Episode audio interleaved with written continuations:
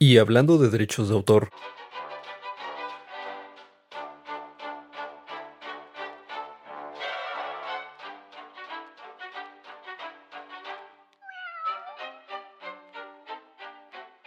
La semana anterior, el senador de Missouri, Josh Hawley, presentó al Congreso de los Estados Unidos la ley de restauración de la cláusula de derechos de autor, que limitaría la vigencia de los derechos de autor a 56 años en el futuro. Se trata de un intento por evitar la protección especial de sus derechos de autor a compañías como Disney y a personajes como Mickey Mouse, creado en 1928 cuyo copyright se ha extendido ya dos veces desde 1984 y que está por entrar en el dominio público. Oh boy.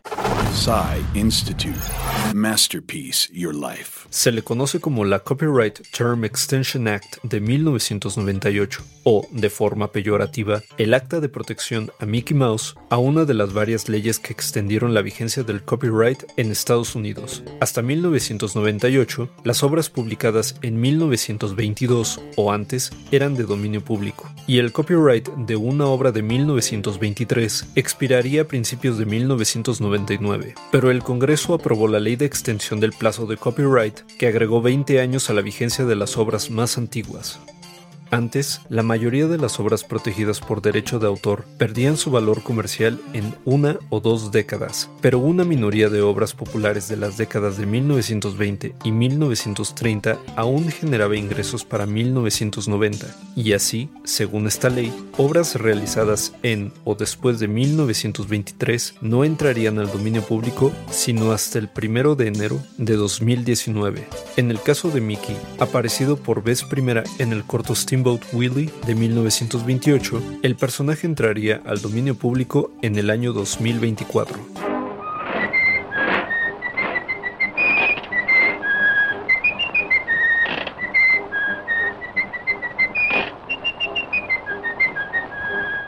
Sin embargo, esta vez nadie, ni siquiera Disney, intentó extender el plazo de vigencia del copyright, con algunas pocas excepciones, todas las obras bajo copyright publicadas en 1923 han caído ya en el dominio público. Cualquiera tiene derecho a publicarlas de nuevo o adaptarlas para su uso en nuevos trabajos. Pero de acuerdo con un artículo publicado en Ars Technica, el auge de Internet y su cultura del remix han hecho que cada vez más personas se beneficien del dominio público de maneras que no existían en 1998, como los editores y usuarios de Wikipedia y Reddit. Y el ratón haría bien en no enfadarnos.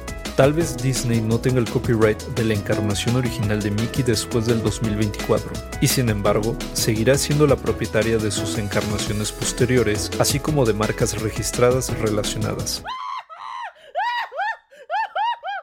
La protección de derechos de autor caduca, una marca registrada no. Idea y guion de Antonio Camarillo, con información de Ars Técnica y el LA Times. Y grabando desde casa, Arturo Pedraza. Nos escuchamos en la próxima cápsula SAE.